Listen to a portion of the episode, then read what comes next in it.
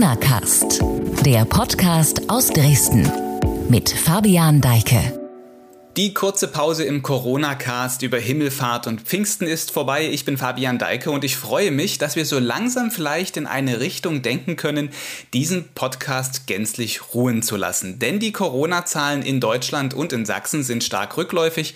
Es gibt also gute Gründe, optimistisch zu sein, wenngleich ich natürlich auch finde, dass in diesem Podcast immer wieder viele interessante Menschen über die Corona-Thematik mit mir reden. Also ein bisschen vermissen würde ich zumindest diesen Teilaspekt. Auch in dieser Folge gibt es wieder einen tollen Gast. Ich spreche nämlich gleich mit dem Dresdner Top-Kanuten Tom Liebscher. Er ist Olympiasieger von 2016 und gerade dabei, sich auf die Olympischen Spiele in Tokio vorzubereiten, die ja von 2020 auf 2021 verschoben worden sind und es aktuell da noch viele Fragezeichen gibt, weil die Corona-Lage in Japan alles andere als entspannt ist.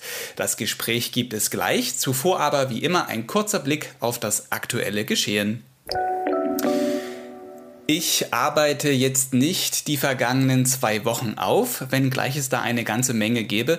Fokussieren wir uns mal auf das, was am Mittwoch verkündet wurde, nämlich die Aussicht auf teils erhebliche Lockerungen der Maßnahmen mit der neuen Corona-Verordnung in Sachsen. Die gilt ab 31. Mai. Petra Köpping, Sachsens Gesundheitsministerin, sagte dazu. Die Gültigkeit der neuen Corona-Schutzverordnung wird ab dem 31. Mai bis zum 13. Juni erfolgen. Sie merken also eine relativ kurze Laufzeit. Und ja, aufgrund der guten Inzidenzentwicklung konnten auch wir in Sachsen einige Lockerungen beschließen. Weitere Öffnungsperspektiven möchten wir dann auch noch bekannt geben, weil es für viele Unternehmen und Einrichtungen notwendig und nötig ist, dass man wirklich weiß, wie geht es denn ab dem 14. Juni weiter. Wichtig ist dabei immer zu beachten, dass dieses Weiter natürlich abhängig ist von Inzidenzen. Das will ich immer vorwegschicken. In den Worten Petra Köppings klingt es schon durch. Die neue Verordnung kann man als eine Art Zwischenschritt zur nächsten Lockerung ansehen, wenn die Infektionslage sich weiter so wie jetzt entspannt. Und sie entspannt sich tatsächlich. Zum Beispiel im Vogtlandkreis, wo am Mittwoch eine Inzidenz von 18 herrschte. Vor Wochen waren das da noch über 300. Und Sachsen insgesamt liegt mit einer Inzidenz von aktuell 40 sogar unter dem Bundesschnitt. Kurzum geht es weiter so, könnte mit der Mitte Juni, also mit der in zwei Wochen schon folgenden nächsten Verordnung, es richtig locker werden. Dann sollen unter anderem die Kontaktbeschränkungen wegfallen, Kantinen und Mensen sowie Hotels öffnen können, der Besuch in Hallenbädern oder Saunen möglich werden, ebenso das Singen in Chören. Auch eine Öffnungsperspektive für Freizeiteinrichtungen und Veranstaltungen ist ab dem 14. Juni geplant. Jetzt ab dem 31. Mai, also ab Montag, gibt es Lockerungen im Bereich der Kontaktbeschränkungen in Sachsen. Etwa wenn eine Inzidenz unter 50 in einem Kreis oder einer kreisfreien Stadt liegt, dürfen zehn Personen ohne Einschränkungen zusammenkommen. Erhebliche Erleichterungen gibt es vor allem für Sportler. Demnach ist kontaktfreier Sport im Innen- und Außenbereich sowie Kontaktsport im Freien mit bis zu 30 Personen erlaubt. Voraussetzungen dafür Dafür sind eine Kontakterfassung und bei Kontaktsport, wie etwa bei Fußball, aktuelle Tests, tagesaktuelle Tests aller Sportler. So, und nun noch eine weitere wichtige Neuerung am Ende. Die betrifft Schulen und Kitas. Die dürfen nämlich zurück in den Regelbetrieb wechseln, sobald an fünf Werktagen nacheinander die Inzidenz in einem Kreis oder einer kreisfreien Stadt stabil unter dem Wert von 50 liegt. Der Regelbetrieb gilt dann wieder ab dem übernächsten Tag. Alles zur neuen Verordnung und den neuen Regeln lesen Sie ausführlich auf sächsische.de. Ich verlinke wie immer passende Inhalte in der Beschreibung dieser Folge.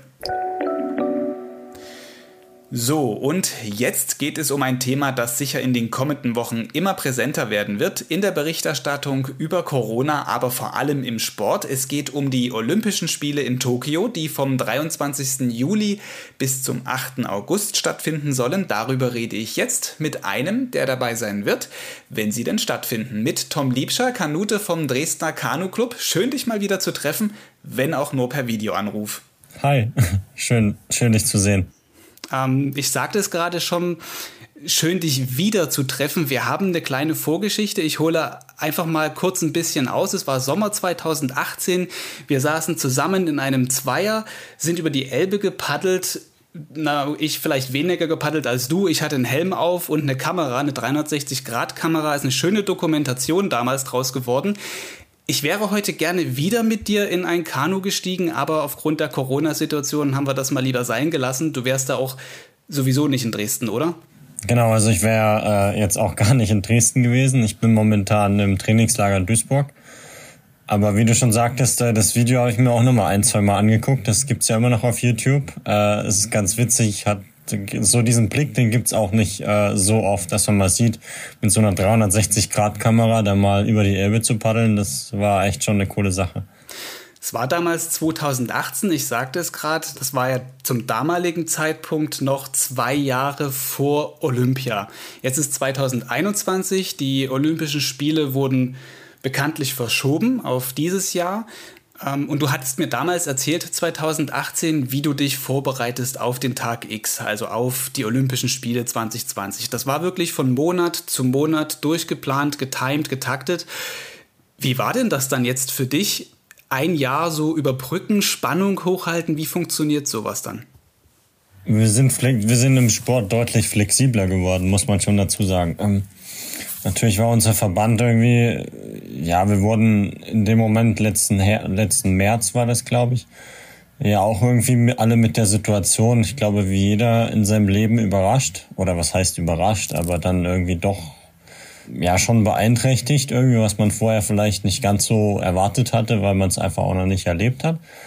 Ja, genau. Und das war schon irgendwie eine schwierige Situation, aber unser Verband hat schon relativ zeitig dann versucht, wieder ein, zwei Trainingslager zu machen und Testwettkämpfe und irgendwie auch, also trotz der Absage, uns dann so einen Wettkampf, ja, irgendwie so ein bisschen zu simulieren, dass man halt schon irgendwelche Aufgaben hat, auch, äh, sag mal, in dem Leben oder in dem Sportler-Dasein. Man muss sich das halt so vorstellen, wir haben uns damals auf die Olympischen Spiele vorbereitet waren irgendwie bei 110 Prozent äh, Trainingseinsatz und dann war es halt von einem Tag auf den anderen Tag so, okay, also ihr dürft jetzt nicht mehr trainieren.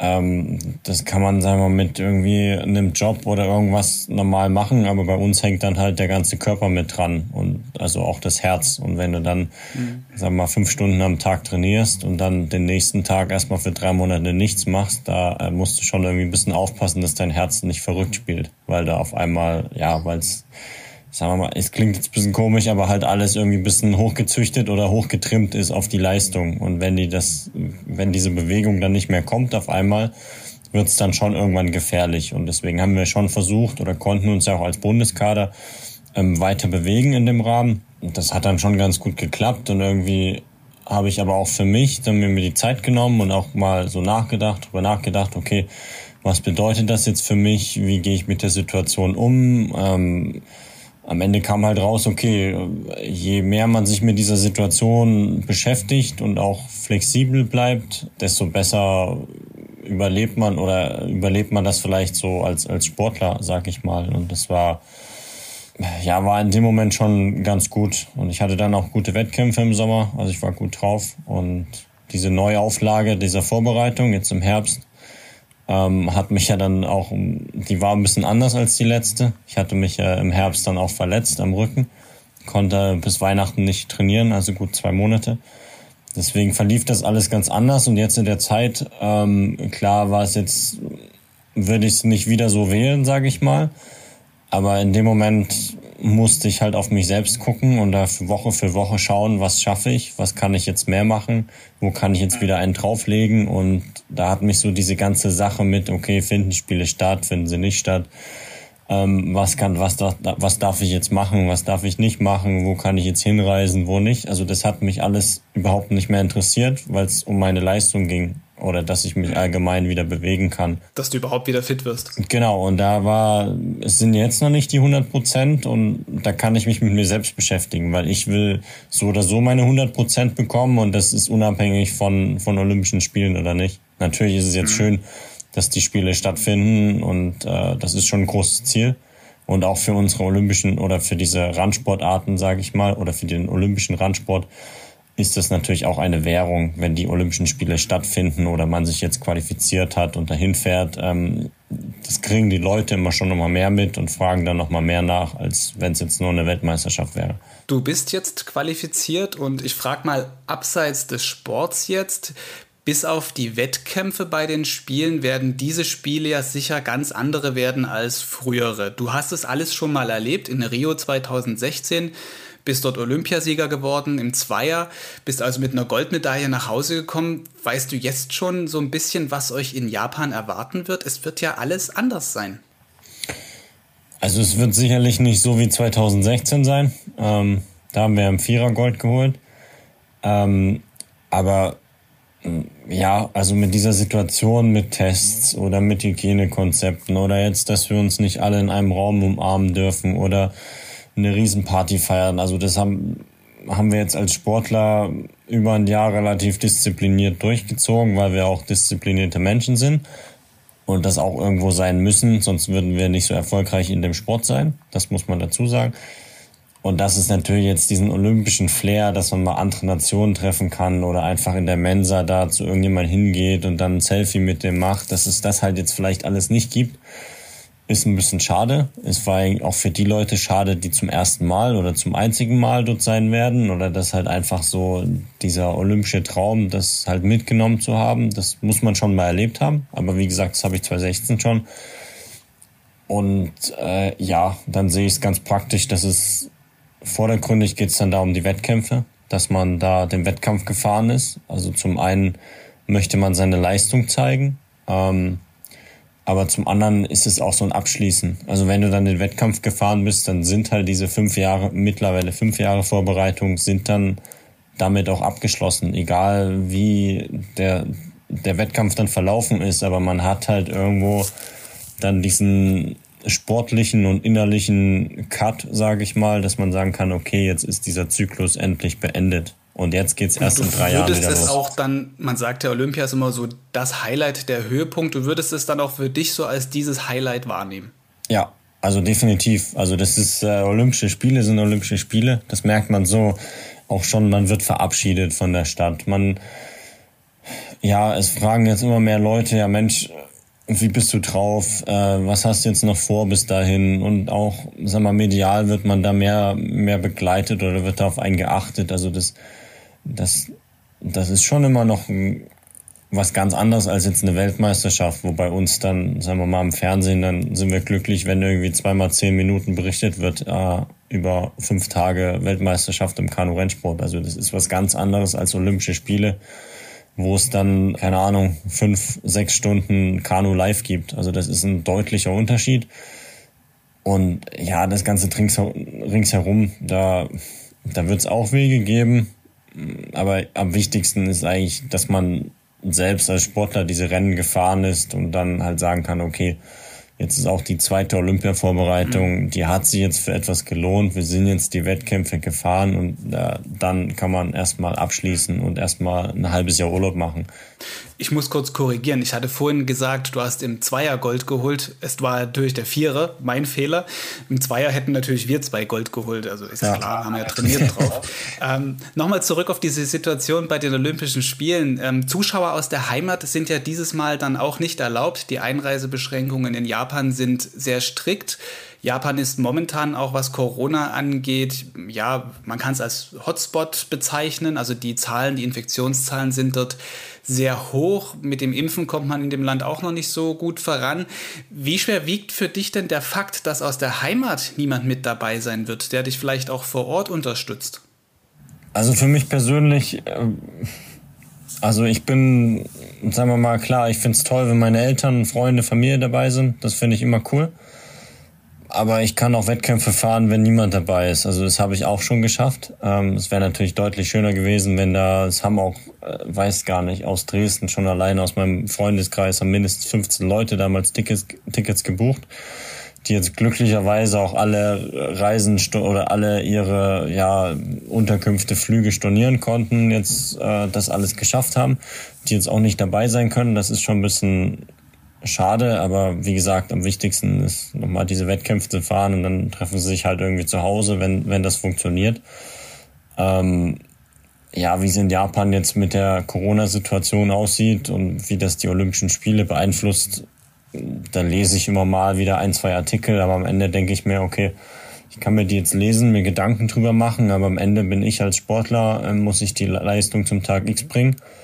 Und wie das jetzt mit der Umsetzung, Hygienekonzept oder was auch immer, da kann ich meine eigenen Gedanken haben. Aber es wird viele schlaue Leute geben, die sich darüber schon noch mehr den Kopf zerbrochen haben. Hat man euch schon ein bisschen gebrieft, was so das ganze Hygienekonzept, also von offizieller Seite, so von, von, vom deutschen Verband oder ja, gab es da schon was? Das beginnt jetzt langsam. Also man hat immer schon so ein bisschen was gehört, wie denn was sein soll oder dass man jetzt schon vor dem Abflug dann so eine Art zweiwöchige Isolation eigentlich schon am Heimatort hat und solche Sachen. Aber die hat man bis jetzt immer noch nicht so wahrgenommen, ähm, weil diese Qualifikation oder sich erstmal dafür qualifiziert zu haben, das ist immer noch mal ein wichtiger Meil Meilenstein. Den haben wir jetzt geschafft äh, vor einer Woche und dann beschäftigt man sich auch wirklich mit den Olympischen Spielen. Das ist auch ein bisschen Aberglaube. Also wenn man schon den zweiten Schritt vor dem ersten macht, dann, dann stolpert man meist nochmal und das war auch so für mich auch in der Situation, dass ich gesagt habe, okay, also wir können jetzt über alles sprechen, aber ich möchte erstmal mich sicher qualifizieren und dann äh, könnt ihr mir gerne noch ein zweites Mal erzählen, weil ich beim ersten Mal nicht hingehört habe. Also machst du jetzt deine Reisemappe sozusagen? Ja, genau. Und auch da äh, bekommen wir dann auch alles nochmal hingelegt und also ja, und wie gesagt, also mit einem gesunden Menschenverstand schafft man es da, glaube ich, nicht, was falsch zu machen, weil es da so viele Leute geben wird, die sich drum kümmern, wo man denn da langlaufen muss und wie. Und aber was ich, glaube ich, schon weiß, ist, dass wenn wir halt einreisen, dass wir definitiv erstmal einen PCR-Test äh, machen müssen, um dann überhaupt in Japan einen Fuß, äh, ja, sagen wir mal, über die über die über den über die Flughafentür hinaussetzen zu können. Also das wurde uns schon gesagt, dass wir definitiv erstmal einen PCR-Test machen müssen und dann einreisen dürfen. Hm. Ich habe relativ äh, viel mit auch Wintersportlern zu tun. Die haben ja auch Olympische Spiele und die haben mir immer erzählt, dass es vor allem in dem olympischen Dorf halt so eine Atmosphäre ist, die Olympia ausmacht. Die, ähm, ja, die besten Stories entstehen auch meistens da im Nachhinein, über die man da erzählt. Äh, dieses olympische Dorf, das wird es ja vielleicht auch nicht so geben. Wie, wie weißt, weißt du, was da vor Ort geplant ist? Oder müsst ihr da nur im Hotel dann euch befinden, aufhalten? Seht niemand anderen außer vielleicht eure nächsten Teammitglieder? Weißt du da schon was? Nee, da weiß ich auch noch nichts. Ähm, natürlich, also ich weiß ja, dass sie damals dann auch darüber gesprochen haben, das olympische Dorf sind ja immer Wohnungen, die gebaut werden und danach halt verkauft oder schon verkauft sind und dann die Leute quasi oder die, die Leute in dem jeweiligen Land dann immer direkt nach den Paralympischen Spielen einziehen. Dass das schon ein relativ großer organisatorischer Aufwand war, dann ich weiß nicht, ob jetzt zwischendurch schon drin gewohnt wurde oder ob dieses ganze Jahr jetzt noch die Wohnungen freigehalten wurden für das Olympische Dorf. Aber ich denke schon, dass die genutzt werden. Aber dass man sich dann halt da mit allen Nationen dann in einer großen Mensa trifft, das war, ich glaube fast nicht. Also ich weiß es nicht. Wäre natürlich toll, aber das hat's auch ausgemacht, dass man halt mit, auch schon allein in der deutschen Mannschaft mich mit so, dass man sich da halt mit jeglichen Sportarten dann mal hinsetzen konnte und mal gegessen hat. Ähm, klar, meist nach dem Wettkämpfen eher oder wenn man halt mal einen entspannten Tag hatte. Also was für uns, wir haben relativ spät Wettkämpfe und man hat eigentlich bis zu dem Wettkampf oder dem Finale hat man eigentlich so einen festen Tagesablauf und auch ja, Ernährungsplan, das ja, also da bin ich dann so einer, der zieht das schon in dem Moment dann durch. Also dann, klar, man trifft die Leute, aber bis zum Finaltag, bis man quasi seine Arbeit dann gemacht hat oder ähm, sich den Lohn abgeholt hat, den man, wofür man die letzten vier Jahre trainiert hat, ähm, ist man da schon immer ein bisschen angespannter. Und deswegen, weil wir Kanuten immer am vorletzten Tag sind, ist es bei uns mit diesen, ja, ganz viele Menschen treffen, ganz viele Orte besuchen und Veranstaltungen ist sowieso nicht so groß. Mhm. Reist du direkt am Anfang schon an oder kommst du später nach Japan, als während die Spiele schon laufen? Ähm, ich glaube, also wir reisen am 23. August reisen wir nach Japan, werden aber dann noch für eine Woche Juli, woanders. Meinst du? Ja, Juli äh, werden dann aber noch. ja, dann wären wir zu spät. Da ist schon Urlaub, dann liegen wir schon am Strand. Nee, äh, wir werden dann nach Japan schon kommen und sind dann noch eine Woche äh, in einem Ausweichquartier ähm, in Naka, glaube ich. Ja, ist eine Stunde Flug weg. Ähm, dort werden wir uns dann vorbereiten, weil die Ruderer ähm, in der ersten Woche, ersten olympischen Woche auf der Regattastrecke sind und in der zweiten olympischen Woche sind dann die, wir Kanuten und deswegen können wir da vorher nicht trainieren. Deswegen gehen wir da nochmal woanders hin. Eine Frage muss ich nochmal stellen zu dieser ganzen Thematik, findet statt, findet nicht statt. Die Diskussion, die läuft ja tatsächlich immer noch in Japan. Ja, da kippt so ein bisschen auch gerade die Stimmung. Es gibt da auch Umfragen. Viele Japaner wollen nicht, dass die Spiele stattfinden. Was würde passieren? Wie würdest du damit umgehen, wenn tatsächlich jetzt noch die Entscheidung kommt, wird nochmal verschoben, wird abgesagt? Ich weiß nicht, ob sie sie nochmal verschieben würden. Äh, Glaube ich fast nicht. Wenn, dann käme eine Absage. Aber auch darüber habe ich mir boah, gar keine Gedanken gemacht. Ähm, ich weiß, in Japan ist auch eine andere Kultur als in Deutschland, genauso wie das in, in Rio damals eine andere Kultur war als hier in Europa, wo sich alle immer gewundert haben, warum denn das nicht und das nicht funktioniert.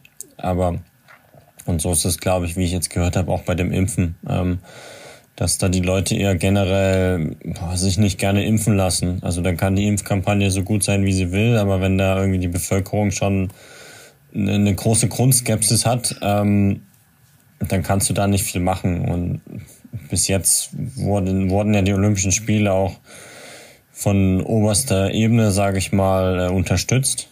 Aber wie das am Ende ja ausgeht, dass da auch keiner zu Lasten fällt oder ich weiß es nicht. Also ich denke, dass sich da so viele Leute auch treffen jeden Tag und da das bequatschen, da da befasse ich mich nicht mit. Wenn ich mich jetzt damit irgendwie befassen würde und fragen würde, okay, findet das jetzt statt oder unter den Bedingungen kann es stattfinden, unter denen nicht, und das spricht alles dafür, das alles dagegen, ähm, dann, dann würde ich ja schon Energie verwenden, die ich nicht mehr fürs Training nutze. Und dann wäre ich am Ende nicht bereit, wenn es doch stattfinden würde. Also da würde ich mir dann am Ende oder nach dem Zieldurchlauf und man hat irgendwie was knapp verpasst, würde ich mir sagen, ja Mensch, hättest du damals mal dich nicht drum drüber Gedanken gemacht, ob es stattfindet oder nicht. Also du willst in diesen vielbeschworenen Tunnel jetzt schon rein und dich gar nicht so mit dieser Frage beschäftigen. Genau, also ich bin damit jetzt in der letzten Zeit, also das soll jetzt nicht so klingen, äh, klingen als würde ich mir, mich einfach nicht für die Leute da interessieren oder auch für, für das, was ich vielleicht damit unterstütze, sondern in dem Moment kann ich mache ich jetzt einfach das, was ich am besten kann und das ist mein Sport treiben und ähm, da die maximale Leistung für den August rausholen. Und ja, das ist am Ende dann der Auftrag, den ja auch dann die Zuschauer am Fernseher äh, sehen wollen, ähm, wenn wir erfolgreich sind. Das bringt ja am Ende vielleicht sogar mehr. Wir reden gleich nochmal über den gesamten ganzen sportlichen Teil und auch vielleicht so deine Erwartungen und Aussichten. Ein Aspekt noch, du hattest gerade auch angesprochen, Impfkampagne. Äh, in Deutschland läuft sie ja auch und es war vor ein paar Wochen, ich glaube es war Ende April, hatte die Bundesregierung für Leistungssportler, die zu den Olympischen Spielen fliegen, in Aussicht gestellt, eine zeitnahe oder zeitlich angepasste oder geregelte Impfung bereitzustellen. Wurdest du schon geimpft? Hast du das Angebot schon bekommen? Und ja. vielleicht mal noch so gefragt, wie, wie, taktest du, wie taktest du das ein? Ich meine, wenn ich jetzt zur Impfung gehe, ich habe schon meine erste bekommen, mir wurde gesagt, mach mal bitte zwei Tage keinen Sport. Das ist ja für einen Leistungssportler, also für mich ist das egal, aber für einen Leistungssportler ist, könnte das ja doch schon dann ein Problem sein. Bei Erst- und Zweitimpfung verlierst du ja auch im schlechtesten Fall eine ganze Woche Training wieder. Ja, genau. Also das ist schon habe ich mir jetzt nicht so viel Gedanken gemacht. Also für mich war es wichtig, irgendwie geimpft zu sein, weil das Risiko, wenn du jetzt noch Corona bekommst oder was dann auch immer dann die Folgen sind, bekommst, das ist halt irgendwie so nach einem Jahr ist es dann relativ ärgerlich, wenn du das zwei Monate vorm Höhepunkt bekommst und eigentlich fit bist. Also das ist dann so, okay, auf der Zielgeraden irgendwie reingefallen in der Vorbereitung. Deswegen war es erstmal relativ wichtig, mich impfen zu lassen, auch jetzt so schnell wie möglich ja, über diese Folgen oder was denn da, da mit meinem Körper passiert oder äh, ja, wie ich das vertrage, habe ich mir dann erst so hinterher Gedanken gemacht. Aber ja, bei der ersten Impfung war da relativ wenig zu spüren. Hab einen Tag halt einfach mal Pause gemacht. Und bei der zweiten Impfung hat es mich dann schon relativ durchgeschüttelt. Aber auch da war ich dann so, okay, also ich habe eigentlich einen gesunden Körper und ich horch jetzt rein und wenn das halt anderthalb Tage dauert, dann ist es so. ich guck, wie es geht. Und das ging dann aber auch wieder relativ schnell. Ja, aber das hat mir auch gezeigt, da, man kann jetzt nicht alles, man kann jetzt nicht alles in den Körper reinpumpen. Also der, der merkt schon, wenn man dem was gibt, ähm, dann zeigt er Reaktion. Das war auch ganz cool. Aber wir haben es gut eingetaktet, immer jeweils nach großen Wettkämpfen, wo man sowieso so eine, eine, eine kleine Pausenwoche, sage ich mal, hat, wo man weniger trainiert. Deswegen hat es ganz gut gepasst. Aber jetzt in dieser Trainingsphase oder die, die jetzt kommt, würde es nicht mehr reinpassen. Also wir haben jetzt bis zu den Olympischen Spielen keine Woche mehr, wo man jetzt sagen könnte, okay, da kann man mal zwei Wochen, die, äh, zwei Tage die Füße hochlegen. Also das ist jetzt vorbei. Deswegen ist es auch gut, dass, dass, äh, dass die beiden Impfungen jetzt schon durch sind. Ähm, das ist relativ wichtig und es gibt auch Sicherheit. Zum einen, ja, sich jetzt vielleicht nicht mehr oder zu 95 Prozent nicht mehr anstecken zu können, aber auch, ja, jetzt sag mal, diesen zeitlichen Faktor, den du schon sagst, mit den, mit den, ähm, wie gesagt, mit den Nebenwirkungen, dass man den jetzt nicht mehr einplanen muss. Aber da war ja Ende April ähm, gerade noch so ein gutes Timing. Ja, genau. Abgesehen jetzt davon, wie sich diese Impfung eintakten lässt und dass das schwieriger äh, vielleicht auch für den einen oder anderen ins Training sich zu integrieren lässt, Leistungssportler genießen ja gegenüber Breitensportlern in der Corona-Pandemie gewisse, ich sag mal, Vorteile. Also schaut man jetzt mal auf den Fußball beispielsweise, da lief ja alles normal, außer dass keine Zuschauer ins Stadion durften. Wie war das in deiner Sportart? Oder ja, war das vielleicht dann auch mal hier und da schwieriger, an Geld zu kommen, an Sponsoren zu kommen, dass man da auch seinen Sport richtig ausüben kann? Das ist ja jetzt nicht so ein Millionengeschäft, der Kanusport, wie, wie eben Fußball. Na, in Summe, wenn man, wenn man vielleicht alle Sportler zusammennimmt, ähm, dann, dann wird es vielleicht ein Millionengeschäft, aber auch nur, wenn man dann den ganzen, den ganzen Olympiazyklus mit vier Jahren sieht und dann alle Kanusportler zusammennimmt und das summiert, dann könnte es vielleicht äh, von der Bundeswehr eine Millioneninvestition sein, aber ähm, ja, da hast du schon recht. Aber wie gesagt, ähm, mein Arbeitgeber, die Bundeswehr, hat damals sofort im März gesagt, alles klar, du wirst ein Jahr verlängert, so wie bei allen anderen Olympiakandidaten. Das gibt schon mal viel Sicherheit.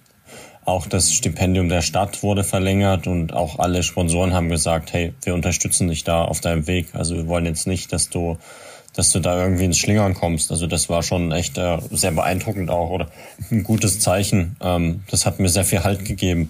Und zu dem Thema mit dem, mit dem Breitensport, also man merkt das schon. Wir waren jetzt dann in den Hochzeiten, sag mal, ich nehme den Sommer ein bisschen aus, aber es durften teilweise nur vier Leute bei uns in den Verein und wir sind äh, Mitglieder sind wir 200 oder so. Also da da durften schon einige, eine große Vielzahl durfte da nicht trainieren und wir waren dann immer nur zu viert. Ähm, das war dann schon immer ein bisschen traurig. Im Sommer ging ein bisschen was. Ähm, letztes Jahr, da haben wir auch ein Trainingslager gemacht als Verein, halt auch unter den ganzen Maßnahmen und waren dann auch, waren uns am Anfang nicht so sicher, machen wir das, machen wir das nicht. Aber das war total wichtig, weil das in dieser Phase ging und auch die Leute halt oder die kleinen Kinder dabei gehalten hat. Aber natürlich ist es jetzt so, dass man langsam den Verein wieder öffnen muss, auch mit einem schlauen Konzept, ohne dass man jetzt sagt, okay, man holt jetzt kurz von den Olympischen Spielen da noch was rein für uns, aber auch das, ähm, ich meine, der Tag ähm, hat von, meine, unser Bootshaus hat von 7 bis 18 Uhr offen. Da kriegt man schon ein paar Leute unter, ohne dass man jetzt alle in einer Stunde trainieren muss. Und was halt auch das Gute ist, dass wir einfach eine Outdoor-Sportart sind. Also paddeln geht immer. Also das, äh, da waren wir auch äh, mit einer der ersten oder ja, einzigen Sportarten, die halt so, wo es eigentlich nie Diskussionen gab. Ja, ihr paddelt sowieso alleine da draußen auf der Elbe, frische Luft manchmal auch Regen, Schnee. Zumindest im Einer. Genau, im Einer, ja klar, im Einer, aber das machen wir sowieso 90 Prozent der Zeit. Ähm, da gab es nie Diskussion und äh, das ist dann das Schöne, wenn man eine Autosportart hat. Reden wir mal noch weiter übers Trainieren jetzt. Ihr Kanuten seid ja eigentlich immer mal unterwegs, äh, in Trainingslagern, vor allem wenn jetzt hier bei uns Winter ist, da fliegt auch gerne mal irgendwie in die Sonne nach Florida oder so äh, und, und könnt halt dort vor Ort, habt ihr bessere Trainingsbedingungen, als dann vielleicht hier bei Graupelschauer äh, über der Elbe zu paddeln. Wie habt ihr das jetzt während Corona gemacht? Konntet ihr verreisen? Also ich bin auch in Dresden bei Graupelschauern und Schneeregen gepaddelt, definitiv dieses Jahr. Ähm, Verreisen ging insofern, naja, sag mal, bis, bis Weihnachten, bis Januar sowieso bei mir nicht, weil ich einfach erstmal mich wieder fit bekommen musste. Aber dann hatten wir als deutscher Kanuverband in der Türkei ähm, eine gute Option irgendwie an Land gezogen. Ich weiß gar nicht, wie das entstanden ist. Ähm, das hatte, ich weiß gar nicht, im ersten Trainingslager im, im Herbst war so, sogar unser Verband, die waren die einzigen Sportler, also da waren da, da waren 30 Leute, die anderen. Und das waren die einzigen im Hotel, fast die einzigen Hotelgäste. Also das war total entspannt und eine super Blase und also konnte man sehr gut trainieren und das haben wir dann im Januar noch, Januar noch einmal drei Wochen gemacht und nochmal im März drei Wochen. Das wurde dann schon mit zunehmender Woche ein bisschen voller, muss man schon sagen. Aber das war eine sehr gute Ausweichoption, äh, die damals unter den Gegebenheiten funktionierte und auch äh, im Nachhinein echt ein, echt ein Glücksgriff war. Weil wir waren da vorher noch nicht, dann haben wir das jetzt halt im Olympia ausprobiert und das ist gut gegangen, weil diese Kilometer, die man dort wieder ge gefressen hat, sage ich mal, die hätte man in, in, Deutschland, im kalten Deutschland nicht geschafft. Also dort war so, Temperaturen war da immer so um 15 bis 20 Grad, schöne Sonne. Also das, das hat schon Spaß gemacht, das muss man äh, einfach so sagen. Und ich, wir hatten, wie gesagt, noch Glück. Ähm, ich glaube, eine Woche nach unserer letzten, nach dem Ende unserer letzten Trainingsmaßnahme dort ist dann der Deutsche Leichtathletikverband sogar abgereist, weil es da dann zu viel wurde. Also das war, wir waren gerade noch so bis zum letzten, bis zum letzten Pfiff dort, als es noch äh, alles so funktionierte mit Hygienekonzept, aber danach sollte es wohl irgendwie dann zu voll geworden, weil die anderen Nationen haben das dann mitbekommen, anderen Verbände. Und äh, da muss man halt sagen, dass unser Verband da relativ frühzeitig, auch letztem Jahr schon äh, immer Varianten gesucht hat und gute äh, Ausweichmöglichkeiten am Ende auch gefunden. Was passiert jetzt in den letzten paar Wochen bis zu den Olympischen Spielen noch bei dir? Ähm, wir sind jetzt im Trainingslager in Duisburg, noch eine Woche hier. Und dann fahren wir zur Europameisterschaft nach Poznan, werden dort nochmal den Wettkampf haben. Am gleichen Wochenende fahren wir dann hier nochmal zurück nach Duisburg zu den Finals. Die finden an dem Sonntag statt. Ähm, dann sind wir eine Woche zu Hause, haben danach zwei Wochen Vorbereitung oder zwei Wochen Grundlagenlehrgang in, in Chiembaum nochmal. Also da wird dann mal richtig Kilometer, ge, ja, Kilometer gesammelt und sag mal, ein bisschen an der Form geschliffen. Dann sind wir nochmal eine Woche zu Hause und dann geht's schon hier wieder nach Duisburg, wo wir zwei Wochen hier sind und direkt von hier aus dann nach ins Flugzeug steigen und nach Tokio beziehungsweise in dieses Trainingslager dann ähm, eine Stunde weg von Tokio fliegen. Also ich bin mhm. bis zu den Spielen noch zwei Wochen zu Hause. Und voll durchgeplant. Jetzt noch die Frage, die Sportredakteure und Sportler gleichermaßen hassen, die aber trotzdem immer gestellt wird. Welche Erwartungen hast du? Immerhin hast du ja eine Goldmedaille zu verteidigen im Vierer. Ja, also wir sind im Vierer quasi die letzten Jahre ungeschlagen. Also nicht ganz ungeschlagen, aber zu den Höhepunkten 2016 saß ich damals im 1000 Meter Vierer, der hat sich ein bisschen neu formiert, ein bisschen kürzer geworden, war dann seit 2017 500 Meter oder Vierer über 500 Meter mit äh, zwei neuen Leuten drin im Vierer. Zu jeder Weltmeisterschaft waren wir ungeschlagen, 17, 18, 19. Ähm, jetzt der erste Wettkampf, gut sind wir Zweiter geworden hinter den Spaniern. Das hat uns nochmal so ein bisschen die Augen geöffnet.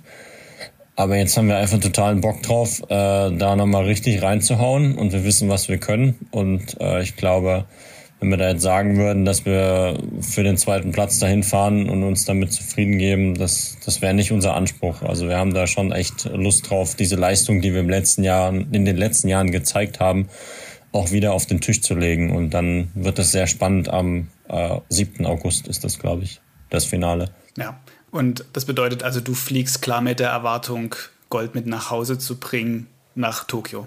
Ja, wir Sportler sprechen das nicht so gerne aus, aber äh, wir würden ausgelacht werden, wenn wir sagen würden, ja, wir fahren da mit, um Spaß zu haben oder mal sehen, ob wir eine Medaille bekommen. Also wir haben da definitiv Ambitionen, uns nicht dieses, äh, ja, das Sahnehäubchen da jetzt nach vier Jahren wegnehmen zu lassen. Du hattest gerade schon gesagt, dass die Strecke im Vergleich zu deiner letzten Olympia-Goldmedaille oder zu deiner ersten Olympia-Goldmedaille äh, kürzer geworden ist. Es sind nicht mehr die 1000 Meter, sondern 500 Meter. Ist das ein Vor- oder Nachteil für euch? Ja, wir als Kanu-Nation Deutschland, sage ich mal, sind schon auf den 1000 Metern immer sehr stark gewesen. Einfach unser System äh, oder uns auch unser Trainings Trainingssystem über die letzten Jahre ist da sehr gewachsen. Ähm, über die 500 Meter sind andere Nationen auch stark, weil es einfach kürzer ist, man anders trainieren kann oder muss. Aber wir haben trotzdem äh, damals gute Leute gefunden, ähm, sind jetzt auch zu viert seitdem zusammengeblieben in dem Vierer, haben alle ähm, bringen da alle super Stärken ein und unterstützen uns gegenseitig. Und das ist immer noch, also bis heute, eine, eine sehr gute Mischung, wo sehr viel Potenzial drin ist. Also da, das ist nicht besser, nicht schlechter geworden, sondern ich würde sagen, es ist einfach kürzer geworden, die Strecke. Und wirst du in verschiedenen Bootsklassen an den Start gehen oder ist der Vierer deins? Also ich habe mich jetzt zum Vierer qualifiziert und äh, ja, also das, das ist, glaube ich, so das, wo ich an den Start gehe. Es wurde ja immer noch mal geguckt, ob ich ob man da eine Chance hat, in dem einer auch an den Start zu gehen. Aber das ist jetzt mit dieser Vorgeschichte, dass ich mich verletzt hatte, ähm, war erstmal der volle Fokus auf den Vierer und der bleibt auch da. Und das ist jetzt die Aufgabe, das Boot schnell zu kriegen. Ähm, eine Goldmedaille oder ja, eine, eine richtige Medaille ist besser als zwei, als zwei halbe, sage ich mal. Mhm. Wir haben jetzt viel über Sport, Olympia, Training und die Auswirkungen von Corona geredet. Jetzt vielleicht mal doch Tom Liebscher privat. Du hast eine Freundin, die in Ungarn lebt. Ich meine, unter den ganzen Umständen ohne Corona wäre das ja schon, weil du ständig in irgendwelchen Trainingslagern bist, sie sicherlich genauso schwierig, sich überhaupt zu treffen. Jetzt war noch Corona dazugekommen. Hast du deine Freundin im letzten Jahr überhaupt mal gesehen? Zu Weihnachten.